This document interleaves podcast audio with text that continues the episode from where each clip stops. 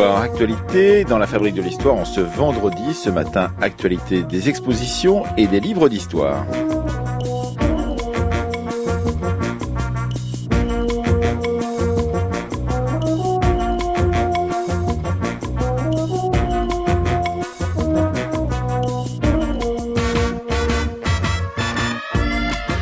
De ce vendredi variée pourrait être sous-titrée Luxe, gloire et beauté. Luxe avec l'exposition sur les Merciers de Paris au XVIIIe siècle, la fabrique du luxe dont nous parlerons dans un instant avec Anaïs Kien. C'est au musée Cognac G à Paris et nous recevrons deux historiens, euh, donc historiens d'art qui ont participé à cette exposition, Stéphane Castellucci et Guillaume Glorieux, mais aussi sur le luxe à Genève. Nous recevrons à la fin de cette première partie l'historienne Corinne Walker, auteure de Une histoire du luxe à Genève au XVIIe, XVIIIe siècle. En deuxième partie de cette émission, la gloire, la gloire posthume de celles et ceux qui ont été statufiés avec Jacqueline Lalouette, auteur aux éditions Mar et Martin d'un immense livre, un très grand livre qui fait la synthèse sur le peuple de statut, c'est-à-dire sur la célébration sculptée des grands hommes et des grandes femmes dans notre nation. Enfin, avec le site Retro News de la Bibliothèque nationale de France, notre séquence hebdomadaire, c'était à la une ce matin. Un journaliste rencontre la féministe Marguerite Durand à la veille du lancement en 1897 du journal rédigé entièrement par les femmes qui s'appelait La Fronde.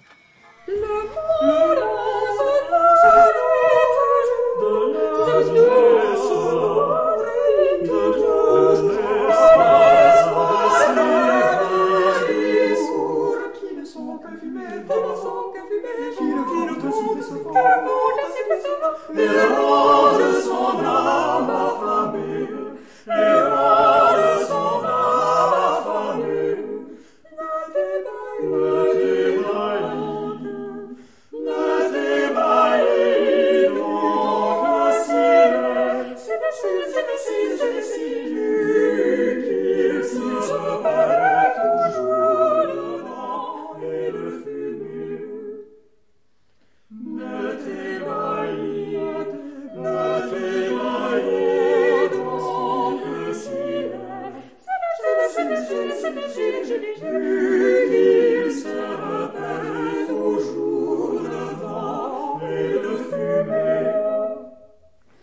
Quelle différence avec euh, cette, euh, ce morceau de Claude Lejeune, Le mondain se nourrit toujours, extrait des Octonnaires de la vanité, Constance du monde, qui date de 1606, interprété ici par l'ensemble Jacques Feuilly, et la période sur laquelle vous travaillez. Bonjour Anaïs Kien. Bonjour Emmanuel, bonjour à et, tous. Et bonjour à vous euh, Guillaume Glorieux, bonjour. ainsi que euh, vous Stéphane Castelluccio.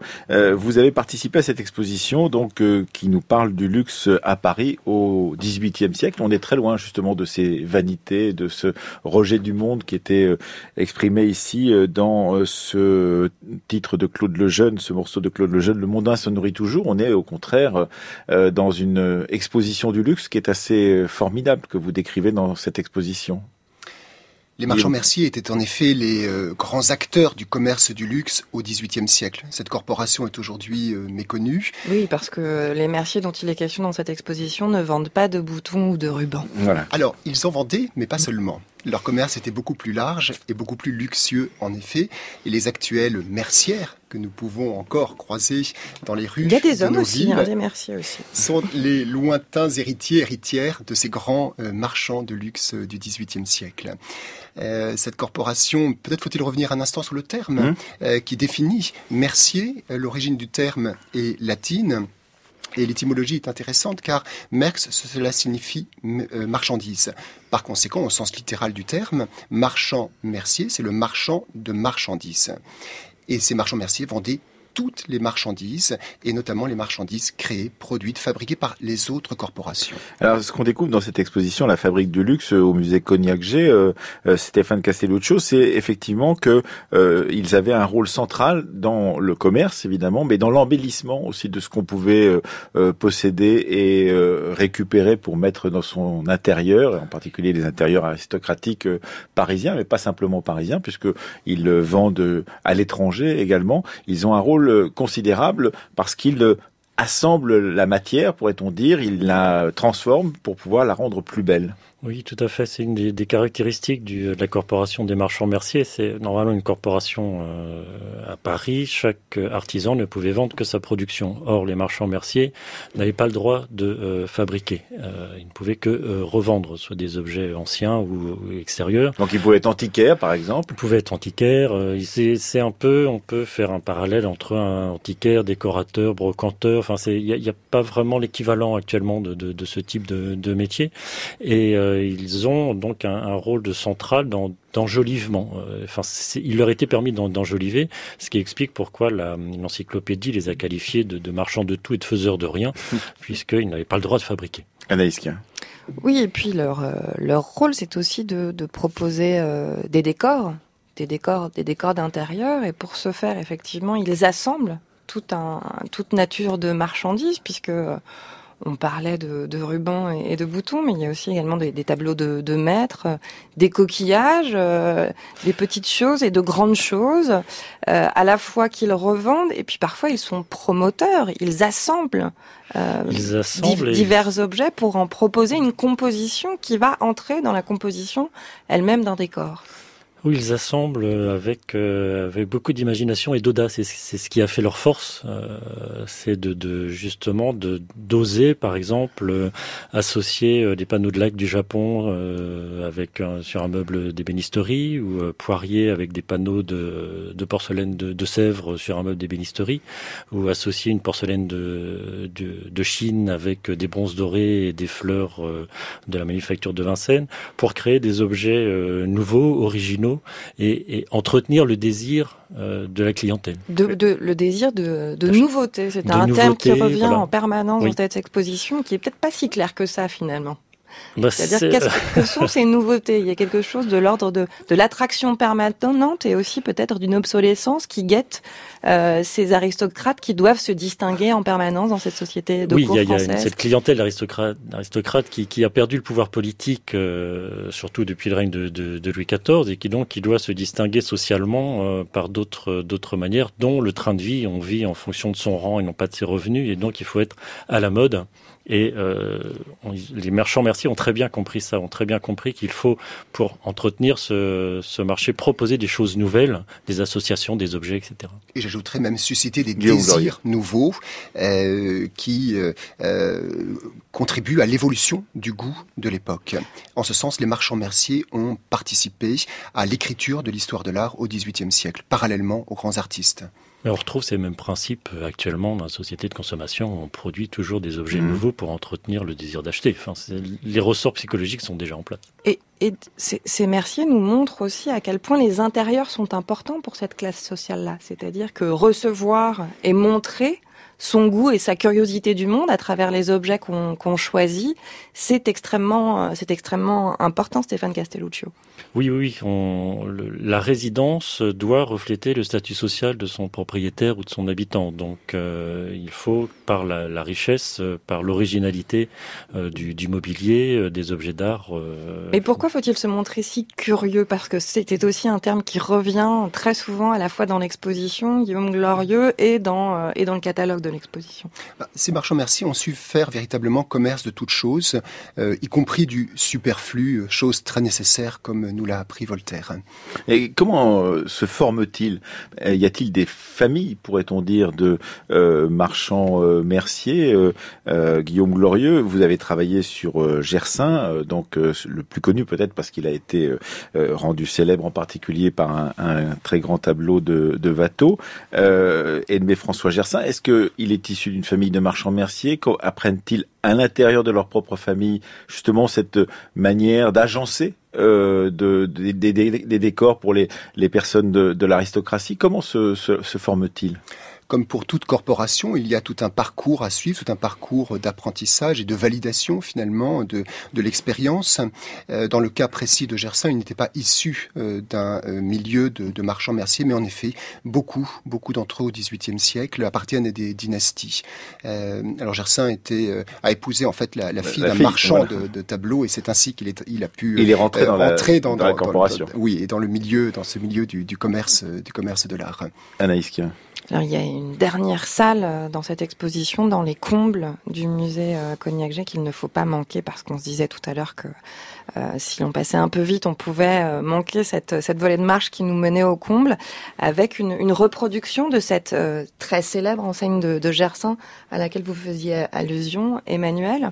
On peut peut-être s'interroger sur euh, cette représentation, parce que c'est une représentation du magasin lui-même qui a été exposé au-dessus euh, de la vitrine euh, du magasin pendant une, une, quinzaine, une quinzaine de jours. Hein, une quinzaine de jours. On peut se demander un petit peu comment se représente ce Mercier parce que je crois que c'est une, une vision très fantasmée de ce qu'était cette, ce magasin, cette boutique de, de Gersin. L'artiste a pris en effet beaucoup de liberté par rapport à la réalité de l'espace commercial, par rapport à la réalité du, euh, des marchandises proposées à la vente par Gersin et par rapport à la réalité de la clientèle de Gersin. C'est d'abord et avant tout une œuvre d'art, une œuvre magnifique, l'un des chefs-d'œuvre de Watteau. Il a été peint autour de 1720, il est conservé aujourd'hui à Berlin au château de Charlottenbourg. Mais c'est d'abord une œuvre d'art, avec tout ce que cela comporte, effectivement, d'imagination, de recréation. Et euh, Watteau nous donne une image idéalisée de la boutique de Gersin qui ne correspond pas. Une scène d'opéra, une scène de théâtre où les clients semblent jouer le rôle d'acteur véritablement. Euh, Stéphane Castelluccio, euh, ce 18e siècle est marqué justement parce qu'on a appelé la querelle du luxe, qui est une, une querelle qui oppose euh, philosophes euh, et, euh, et, enfin les philosophes entre eux sur et en particulier des gens qui sont proches de la religion catholique sur la nécessité ou non justement de développer ce luxe qui se développe de façon insensée pendant ce XVIIIe siècle.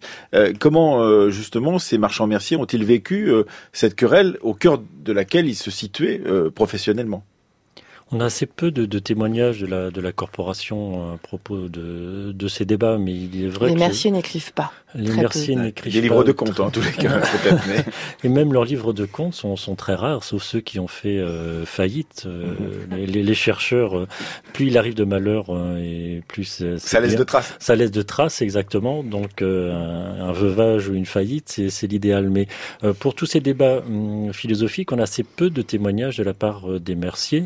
en revanche, c'est vrai qu'il y a ce, ce, ce, débat sur le luxe au XVIIIe siècle. Le qui luxe... peut se résumer comment?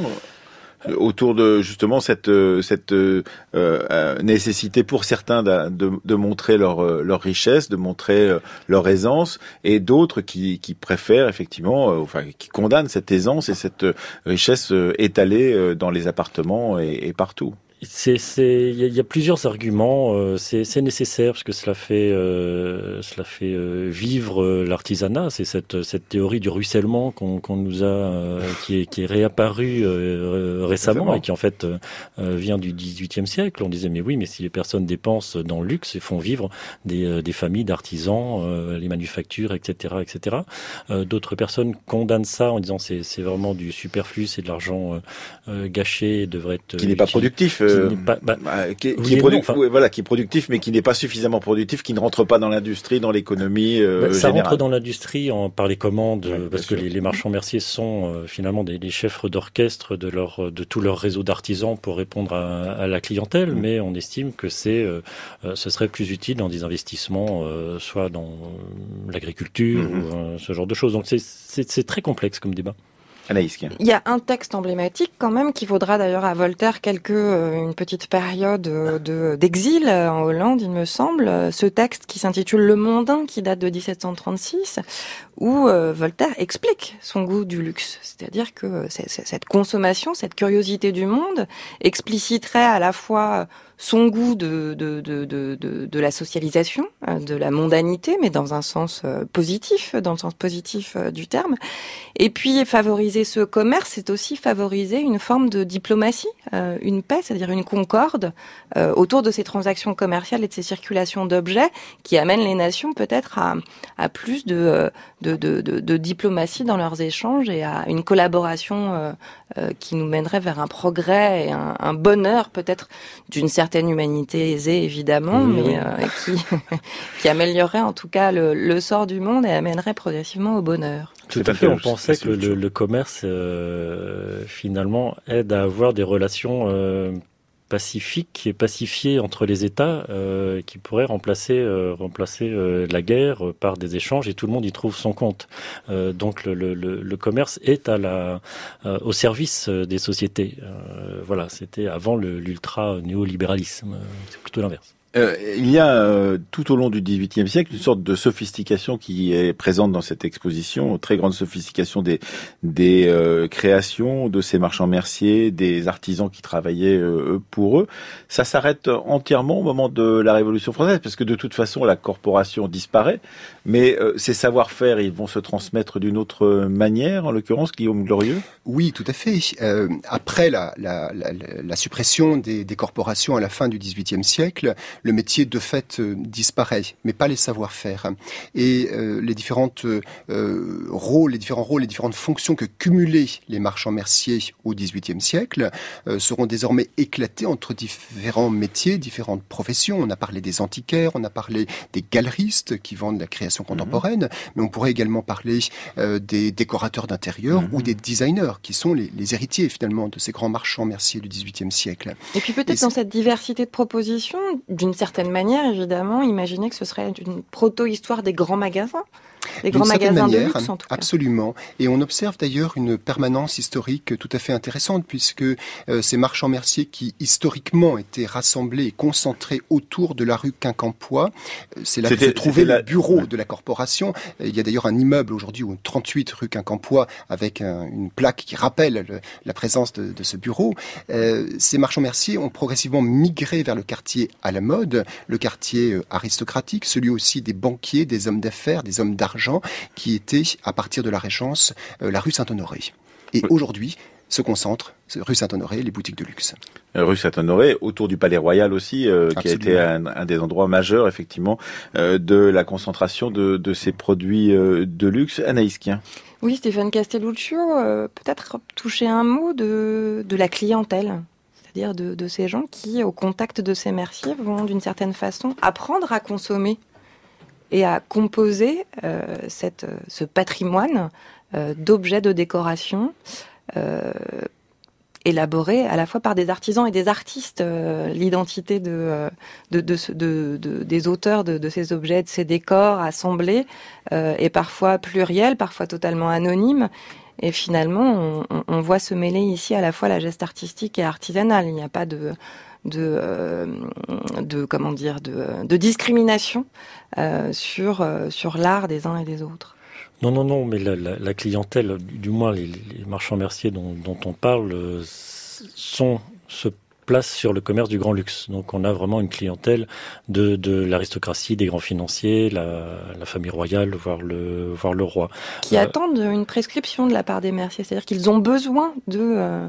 Alors, la, part de chacun est très difficile à déterminer. Est-ce que c'est le client qui arrive en disant voilà euh, j'ai une porcelaine, j'aimerais qu'elle soit montée en, euh, en candélabre euh, ou pas, ou je souhaiterais un, meuble, qu'est-ce que vous me proposez? Il est, on n'a pas de traces de, de, de, correspondance, etc. Donc il est très difficile de faire la part des choses dans l'invention entre la demande du client, la proposition du marchand mercier ou des artisans eux-mêmes. C'est vraiment très complexe. Alors nous avons euh, au téléphone euh, Corinne Valker. Bonjour Corinne Valker. Vous m'entendez? Oui. Euh, euh, vous êtes historienne, vous êtes auteur euh, d'une histoire du luxe à Genève, richesse et art de vivre au XVIIe, XVIIIe siècle, paru aux éditions La Baconnière. Vous avez, j'imagine, écouté avec intérêt ce que disaient Guillaume Glorieux et Stéphane Castelluccio à propos de ce luxe des marchands merciers parisiens. C'est la même chose à Genève ou c'est différent? Nous sommes dans deux régimes, en tout cas religieux, très variés et très différents, puisque Genève est protestante, tandis que Paris et la France Sont catholiques. Est-ce qu'il y a les mêmes querelles, les mêmes discussions euh, qu'à Paris, à Genève au XVIIe, XVIIIe siècle? Oui, alors je dois dire que cette première partie de l'émission, elle était passionnante parce que ça résonne complètement avec ce qui se passe à Genève, qui non seulement est, protestante, mais qui est aussi une république. au fond, on a le même schéma, ce même schéma de hiérarchie sociale qu'on doit, qui doit être visible et qui doit être visible aussi bien dans les intérieurs, comme ils l'ont si bien dit, et c'était magnifique de voir ça. Et cette importance de, de la nouveauté qui euh, terrorise tous les moralistes et euh, pas mal de discours justement contre cette folie de la mode qui évidemment au XVIIIe siècle prend des proportions euh, de plus en plus rapides. Oui, Corinne Valker, vous, soulignez bien aussi euh, l'identité paradoxale de cette ville, à la, fois, saisie par ce luxe, euh, comme euh, la grande majorité des, des, capitales européennes, mais aussi par son identité euh, de capitale protestante calviniste, qui intime quand même, pour l'essentiel, à une véritable modestie dans sa manière d'être au monde et de s'exposer au monde. En tout cas, c'est l'image qu'on en donne. C'est peut-être l'image qu'on en donne surtout depuis le 19e siècle, de cette euh, austérité, cette sobriété euh, calviniste. Calviniste, bon, bien sûr, au 16e siècle, on était calviniste, mais au 18e, euh, les choses deviennent, sont beaucoup plus compliquées. Mhm. Et le, la religion, au fond, s'efface peu à peu devant cette société de consommation qui s'impose de plus en plus clairement. Et les... Bah, continuez, continuez. D'autant plus que, que, la République elle, est dirigée par une oligarchie extrêmement riche. Hein, Genève, c'est une ville, euh, en tout cas au XVIIIe siècle, une ville riche qui a les moyens de ses ambitions et les, les tous ces euh, les, les, membres du gouvernement sont très cosmopolites, ils vivent à Paris la moitié du temps, en, en Hollande, en Italie. Il y, a un, il y a des échanges, cette ville est faite d'échanges, elle est au centre de, de de, géographiquement, tout le monde passe par là, les artistes passent par ici, et ce qui donne à la ville une certaine connotation euh, d'ouverture de plus en plus euh, flagrante. Anaïs Kien. Finalement, votre objet, Catherine Malker, c'est vraiment de faire un sort à ce mythe de l'austérité genevoise c'est de rediscuter ce mythe, en tout cas, oui. Parce que même les lois, euh, vous, vous racontez bien que euh, plusieurs séries de lois sont, sont édictées pour, pour limiter l'ostentation matérielle des, des élites, mais pas seulement, et que ces lois parviennent très très difficilement à être appliquées. Bah, c'est la grande contradiction de ces lois, d'ailleurs, qui sont pas du tout spécifiques à Genève, puisqu'on en trouve aussi bien dans les pays catholiques que protestants depuis la fin du Moyen Âge. Donc ça, dans toute l'Europe, euh, on publie des ordonnances sanctuaires, mais ici, elles ont collé la peau euh, à la peau de Calvin, et on a l'impression que c'est vraiment une spécificité. Mais c'est toute la contradiction, c'est qu'au fond, qui va surveiller, qui pourrait euh, réglementer, ce sont les conseillers, c'est eux les premiers qui les enfreignent, entre guillemets. Et, il y a tout un système de, de on, on, fait la loi, mais avec des exceptions. On interdit les dorures, par exemple, sauf aux gens de première qualité.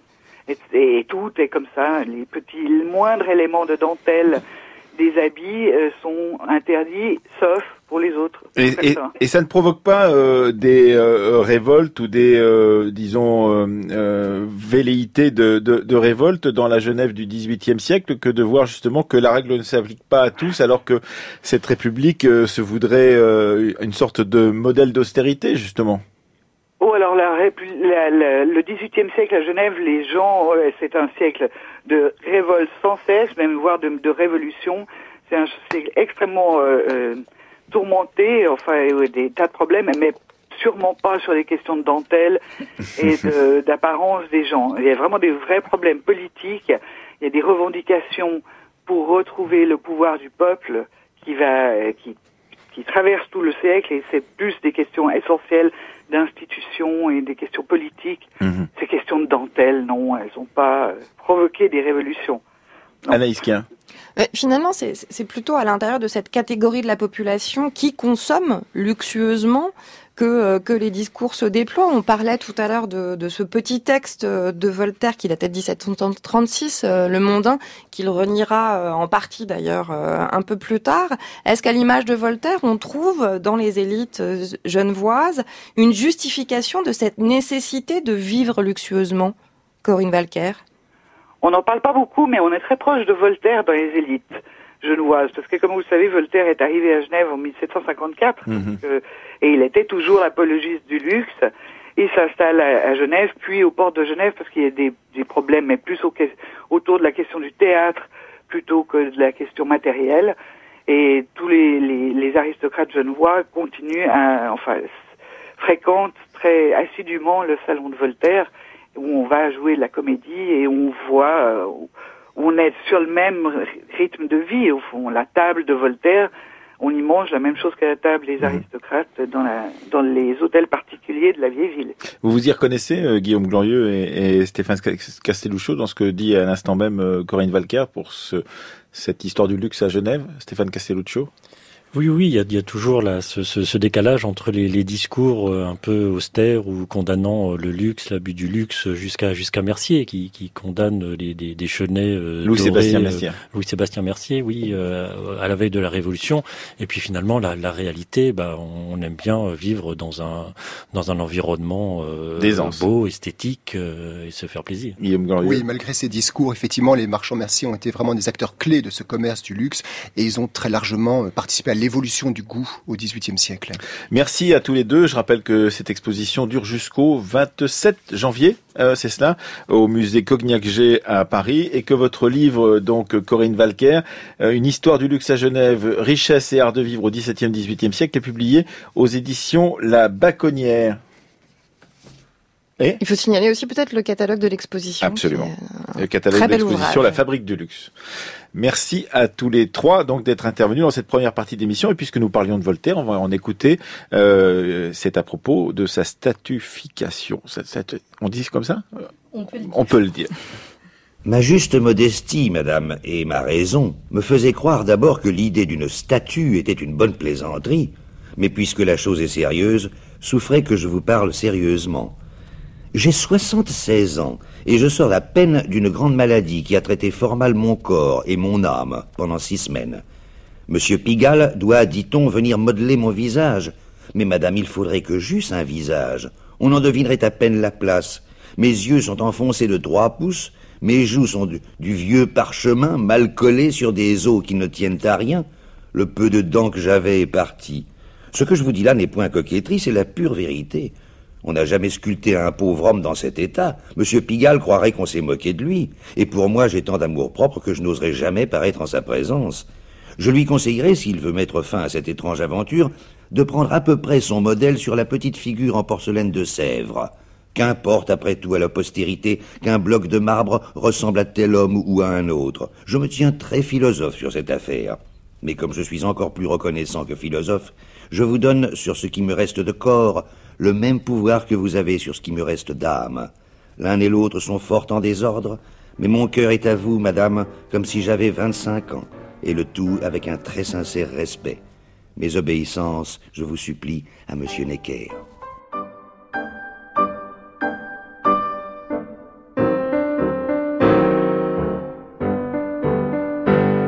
France Culture, La Fabrique de l'Histoire, Emmanuel Laurentin. C'était une lettre euh, de Voltaire à Madame Necker sur le projet d'une statue qui lui serait consacrée. C'était en mai 1770, lu par euh, Claude Dauphin. Bonjour Jacqueline Lalouette. Bonjour Emmanuel Laurentin. On vous avait euh, quitté sur vos sujets de prédilection, la libre pensée, Jean Jaurès, les anticléricaux, et on vous retrouve avec un peuple de statues, donc la célébration sculptée des grands hommes un grand livre que vous avez consacré, un travail que vous avez mené pendant plus de 15 ans autour des statues des grands hommes.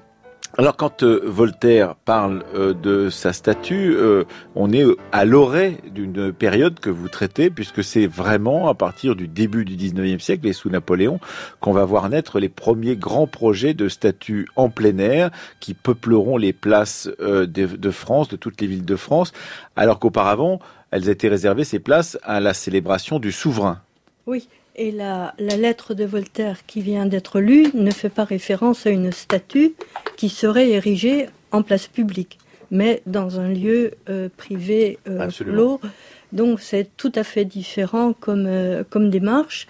Et les premiers projets de statues aux grands hommes qui ne seraient pas des souverains ou qui ne seraient pas des saints datent de la fin du XVIIIe siècle, mais pas pour des places publiques précisément. Mmh. Et c'est à partir de la Révolution que l'on va songer à ériger des statues de grands hommes, pas de grandes femmes à cette époque, mmh. en place publique, ce qui ne se fera d'ailleurs pas sous la Révolution, qui ne verra ériger que des allégories, et souvent des allégories temporaires. Et la statufication, bon, c'est un néologisme mmh. qui n'est pas très beau, euh, des grands hommes en place publique, commencera véritablement avec le consulat et l'Empire. 1801, à Marseille, le buste de Pierre Puget. C'est ça, c'est la première euh, connue en tous les cas. C'est la première que je connaisse, et puis qui sera suivie euh, très rapidement, à Marseille toujours, euh, d'un buste d'Homère. et cette statification des grands hommes et de quelques grandes femmes va se poursuivre tout au long du XIXe siècle puis du XXe siècle, avec euh, une période d'acmé qui se situe euh, sous la Troisième République dans les années 1880-1914. Et c'est un processus qui sera marqué par une amplification constante du nombre de personnages statufiés, une diversité constante, c'est-à-dire que euh, aux guerriers, aux écrivains, aux hommes politiques, on ajoutera euh, les médecins, les artistes, les inventeurs, les explorateurs. Euh, et puis euh, maintenant, on voit apparaître de plus en plus souvent des statues de chanteurs. Je pense euh, à la dernière, une des dernières statues en date que je connaisse, la statue de Johnny Hallyday à Vivier, qui a d'ailleurs beaucoup déçu les, les fans. Voilà. Mais euh, il y a eu auparavant Claude Nougaro. Il y a Claude Nougaro à Toulouse par Sébastien Langlois. Je précise que ce livre est très illustré et je tiens à citer le nom du photographe qui a fait de très Gabriel Bouillet. Gabriel Bouillet qui a fait de très Voilà, euh, il y a beaucoup beaucoup de, de photographies mm. effectivement et aussi des très grandes collections de de cartes postales parce que certaines de ces statues ont été détruites en particulier pendant la Seconde Guerre mondiale par le régime de Vichy qui les a euh, euh fondues pour euh, alors vous faites un, un compte de 550, 560 œuvres, c'est votre compte à vous. Voilà. Je précise, le, compte que j'ai fait de statues dont je suis certaine qu'ayant été déboulonnées, elles ont bien été refondues. Mmh. Mais euh, il y a deux historiens ou historiennes euh, qui ont travaillé très spécifiquement sur cette période de Vichy, et l'une des deux arrive au compte de 1190 statues refondues. Mais je ne suis pas certaine que la démarche ait été faite de savoir si les statues déboulonnées et emmenées dans des centres de groupage pour être riblonnées, c'est-à-dire cassées, l'avaient bien été, mhm. parce qu'il y a un certain nombre de statues déboulonnés, emmenés dans ces centres qui en fait ont été retrouvés. Je pense au Buffon de Montbard, euh, au Désiré Bancel de, Valence, à Monseigneur d'Ingambert à Carpentras, un tas d'autres statues, soit parce que euh, des résistants sont venus les chercher pour les cacher. Mhm. comme le Lafayette du Puy, soit parce que le temps a passé, la libération arrivant, euh, ces opérations n'ont pas pu être menées euh, à leur terme, soit encore pour d'autres raisons. Par exemple, les statues de La Rochelle, l'amiral Dupéré, Jean Guiton, etc., ont été sauvés parce que le directeur du centre de groupage, qui était Rochelet d'origine, a reconnu les statues et a fait en sorte de les mettre toujours le plus loin possible dans le fond de son dépôt pour qu'on ne vienne pas les prendre. Alors euh, ça, c'est une période effectivement un peu sombre pour la statuaire française parce que beaucoup de ces statues vont être transformées en métaux non ferreux dans le cadre euh, de la guerre. Pour récupérer le pour cuivre. récupérer le cuivre, effectivement. Et elles vont disparaître, mais on, on les refondra parfois dans les années 90 ou 2000. Euh, on, on, va les refondre pour certaines d'entre elles pour pouvoir les remettre sur les places euh, là où elles se situent auparavant. Alors, on, on refait les nouvelles statues à l'identique si la ville souhaite voir réapparaître la statue, et à l'identique si on a ou une maquette ou un moulage encore que euh, il est arrivé pour un buste, le nom ne me revient pas là d'ailleurs, du personnage statufié, qui a pu être refait à partir d'une carte postale, justement, parce que les cartes postales servent de témoignage pour ces monuments disparus. Anaïs, qui a un propos d'un peuple de statues de Jacqueline Lalouette. Oui, ces statuts servent à, célébrer, mais c'est aussi une proposition pédagogique, euh, bien souvent, lorsqu'il il, s'agit de, politique, et le choix de, de la mise de l'homme ou de la femme représentée, de la posture, du geste, va être euh, extrêmement important. Jacqueline Alouette, je pense à, une statue que j'ai rencontrée il y, a, pas très longtemps au, musée d'histoire de, de Saint-Malo, où il y a eu toute une controverse sur la façon qu'on avait choisi de représenter Surcouf, qu'on trouvait beaucoup trop richement représenté dans sa statue. En plus, je la trouve pas très belle. Alors, vous parlez de, pédagogie parce que effectivement, pendant très longtemps, euh, encore au début du XXe siècle, il y avait euh, une volonté d'exemplarité à partir de mhm. ces euh, statuts. Ces, ces, grands hommes devaient servir à inculper, inculquer, pardon, pas inculper, inculquer des, des valeurs civiques aux, aux citoyens. C'est une pédagogie tournée vers l'ensemble des citoyens et non pas vers des, enfants. Hein. Mhm. C'est vraiment une éducation civique d'un peuple, d'une d'une nation. Et hum, la, la gestuelle euh, des statues euh, en pied ou des statues euh, équestres peut appuyer ce propos. Pour les bustes, c'est beaucoup moins évident, bien évidemment, mais il faut dire que la gestuelle des statues reste quand même relativement limitée et que la vraie pédagogie des monuments va arriver avec les reliefs, au relief, bas-relief, qu'il s'agisse euh, d'allégories, euh, l'histoire, la justice, l'humanité, la science. Donc une euh, représentation de scène et pas seulement d'un homme. Les représentations de la de scène de la vie du personnage mhm. statufié. Je pense à Raspail proclamant la République à, à, Paris, dont le piédestal existe toujours alors que lui a été refondu, mais surtout les inscriptions. Les inscriptions sont absolument fondamentales. Alors ce qui est passionnant dans votre livre Un peuple de statues chez Marie Martin, Jacqueline Lalouette, c'est que vous nous racontez euh, comment euh, des villes se bagarrent pour pouvoir avoir euh, tel ou tel euh, grand homme qui n'est pas natif de chez eux, mais qu'ils voudraient bien récupérer. Vous citez le, cas de Besançon et d'Arbois, avec une statue de Pichegru qui a été finalement tranchée par le roi directement pour dire que ça sera bien à Besançon qu'on élèvera cette statue de Pichegru. Et les, les gens de Besançon, les bourgeois de Besançon disent on n'élève pas des monuments de cette importance uniquement pour caresser des amours propres contemporains. Une autre pensée doit dominer ces petites vues personnelles. Donc en gros, si euh, Arbois voulait avoir cette statue, parce que je crois qu'il était natif d'une petite petit village à côté d'Arbois, Pichegru, eh bien, euh, ça n'était pas une raison suffisante. Il fallait que ça soit placé dans le chef-lieu donc euh, de, de la région. Vous mentionnez aussi les bagarres entre Auxerre et Avalon pour, pour, le maréchal Davout en 1863. Les troubles lors des inaugurations. également. Voilà, pour mm. Vauban. Les troubles lors des inaugurations, c'est-à-dire évidemment, on inaugure pour tel personnage, selon que l'on soit républicain ou que l'on soit euh, catholique euh, pratiquant, eh bien, on va avoir une manifestation hostile qui va se dérouler euh, au moment de, de l'inauguration, par Alors, exemple. Alors, au moment de l'inauguration du monument Renan à, à Tréguier, en 1903, et puis, euh, alors là, c'est euh, une immense contre-manifestation euh, catholique.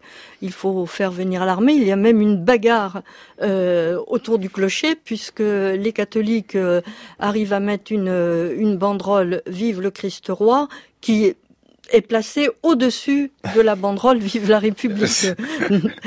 Et puis, on trouve des, une bagarre tout à fait inverse euh, au moment de l'inauguration du monument à Émile Combes à, à, Ponce dans l'entre-deux-guerres, où là ça a été particulièrement dramatique puisque un groupe de camelots du roi s'est approché avec une gerbe de fleurs. Enfin, ils ne se présentaient pas comme des camelots du roi, bien évidemment, euh, mais comme euh, des gens heureux de participer à cette inauguration. Donc ils arrivent avec une immense gerbe de fleurs, mais dans la gerbe de fleurs, il y avait un marteau.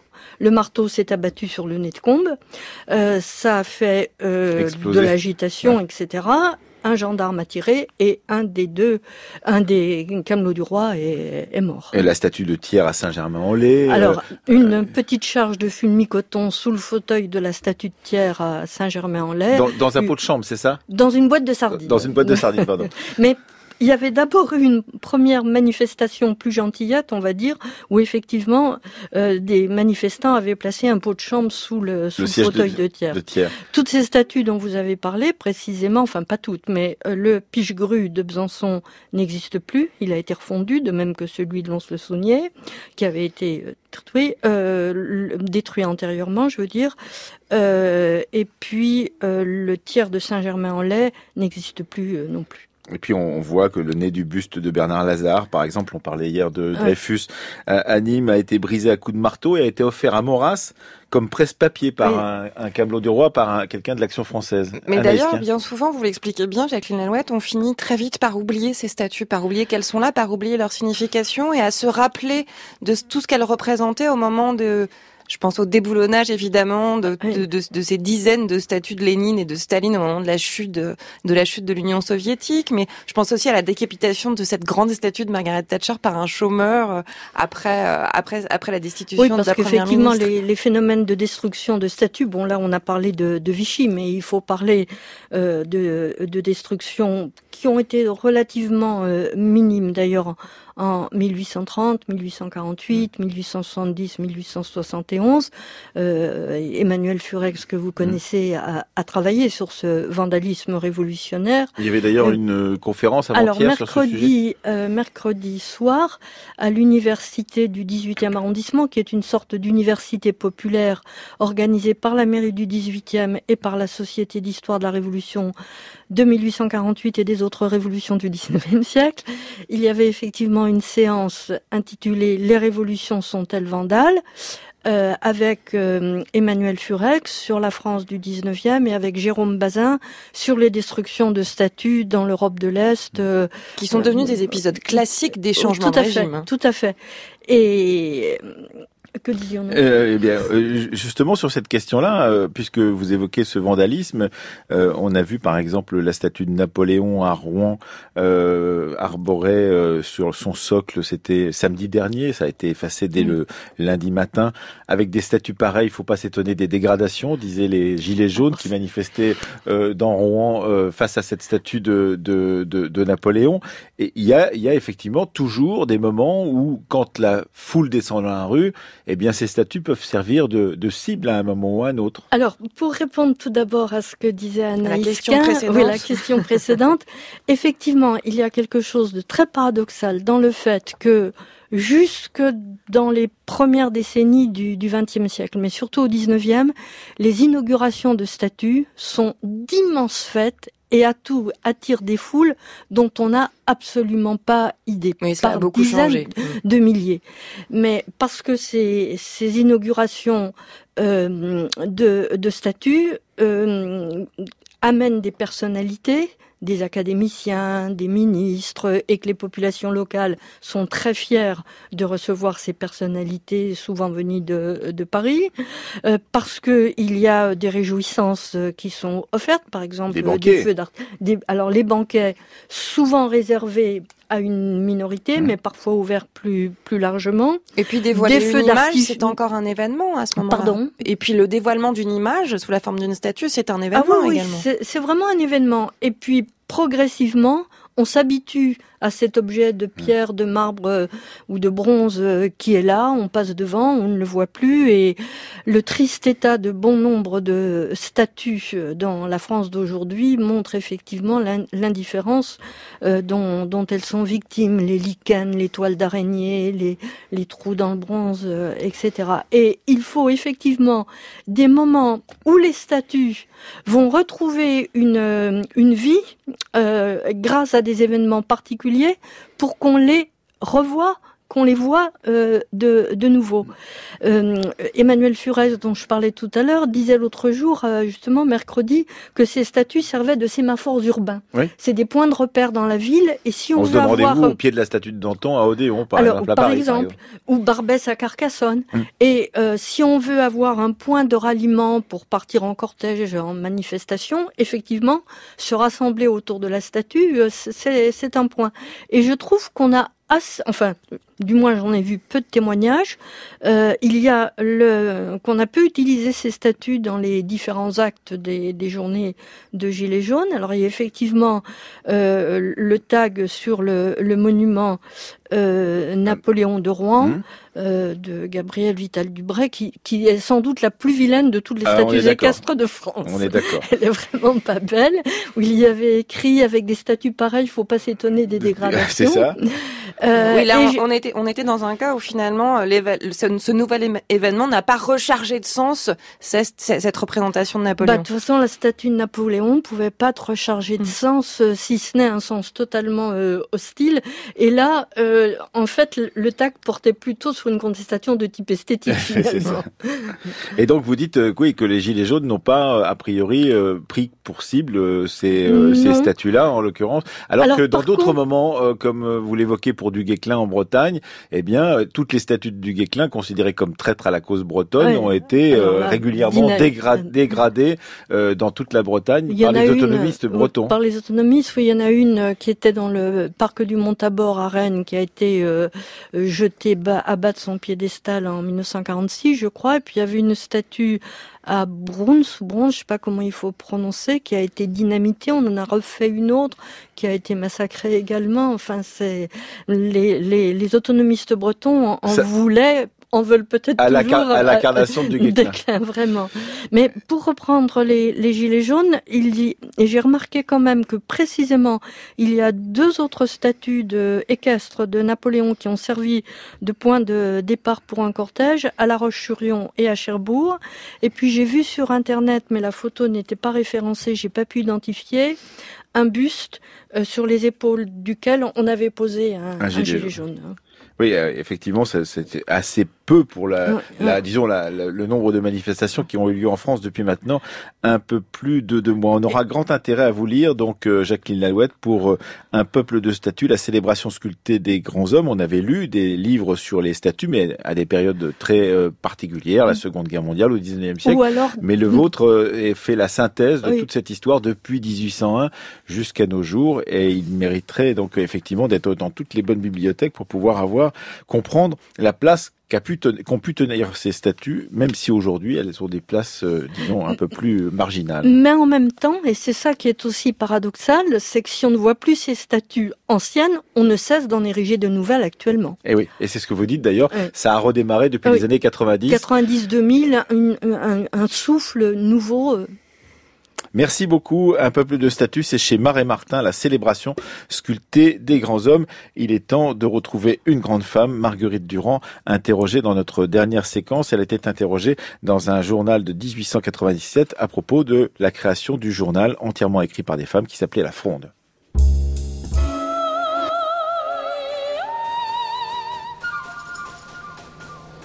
C'était à la une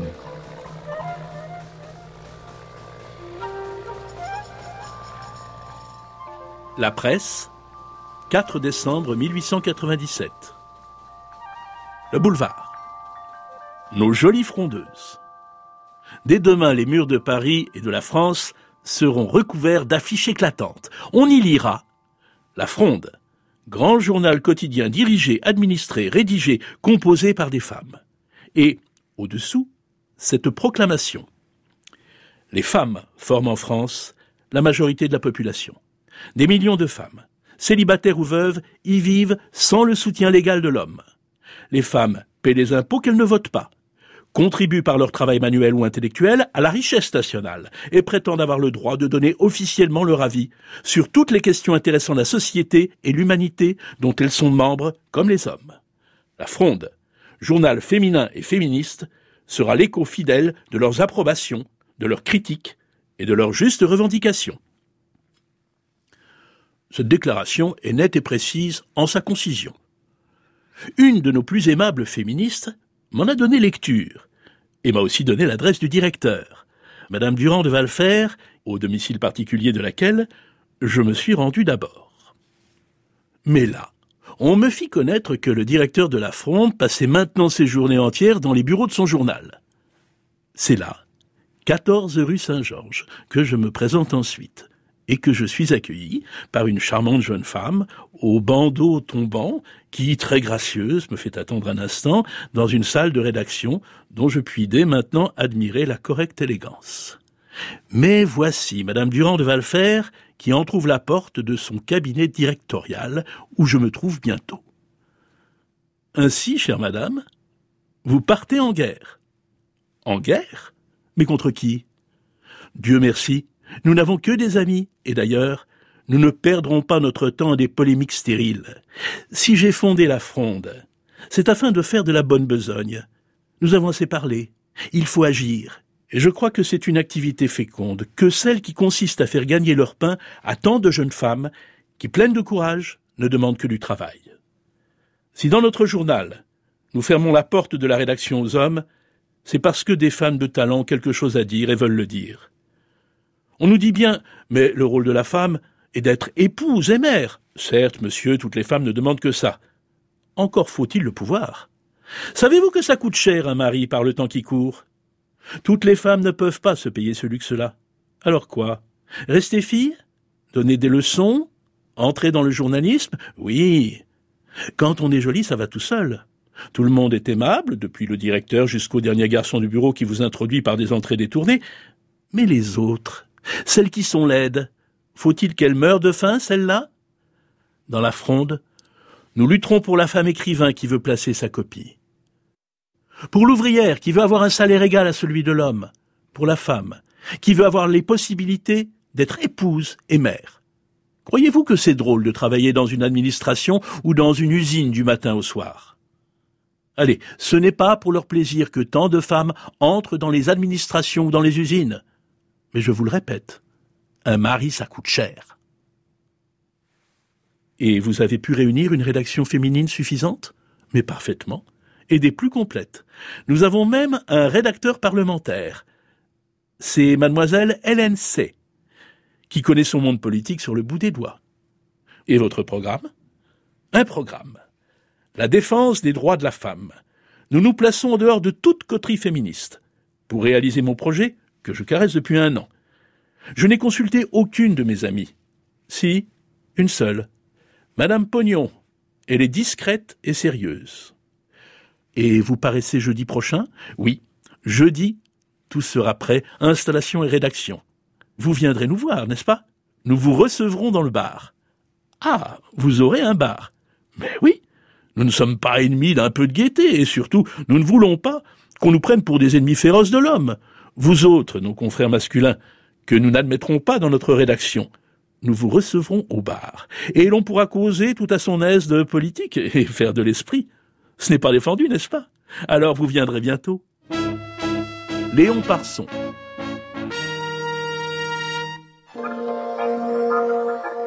Voilà, c'était le, c'était à la une avec le site Retro News de la Bibliothèque nationale de France. Vous pouvez retrouver ce texte sur le site de France Culture, mais également sur le site Retro News. Il était paru dans la presse le 4 décembre 1897, à la veille de l'ouverture du journal La Fronde, entièrement rédigé par des femmes et dirigé par euh, Marguerite Durand. Le texte était lu par Daniel Königsberg.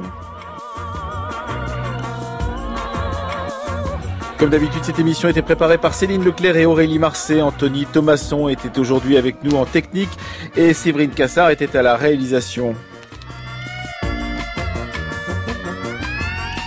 Bien entendu, l'histoire continue ce week-end avec Concordance des temps de journal Janonnet samedi à 10h. Il parlera du poujadisme avec Dominique Borne. Quant à nous, la semaine prochaine, nous la consacrerons à la question de la citoyenneté, les citoyens. Et notre invité de lundi sera Yves Saint-Omer. Mardi, nous parlerons de la citoyenneté en Grèce antique, des exclus mercredi de la citoyenneté, puis d'une expérience très particulière de citoyenneté à Louviers. Ce sera le documentaire de jeudi.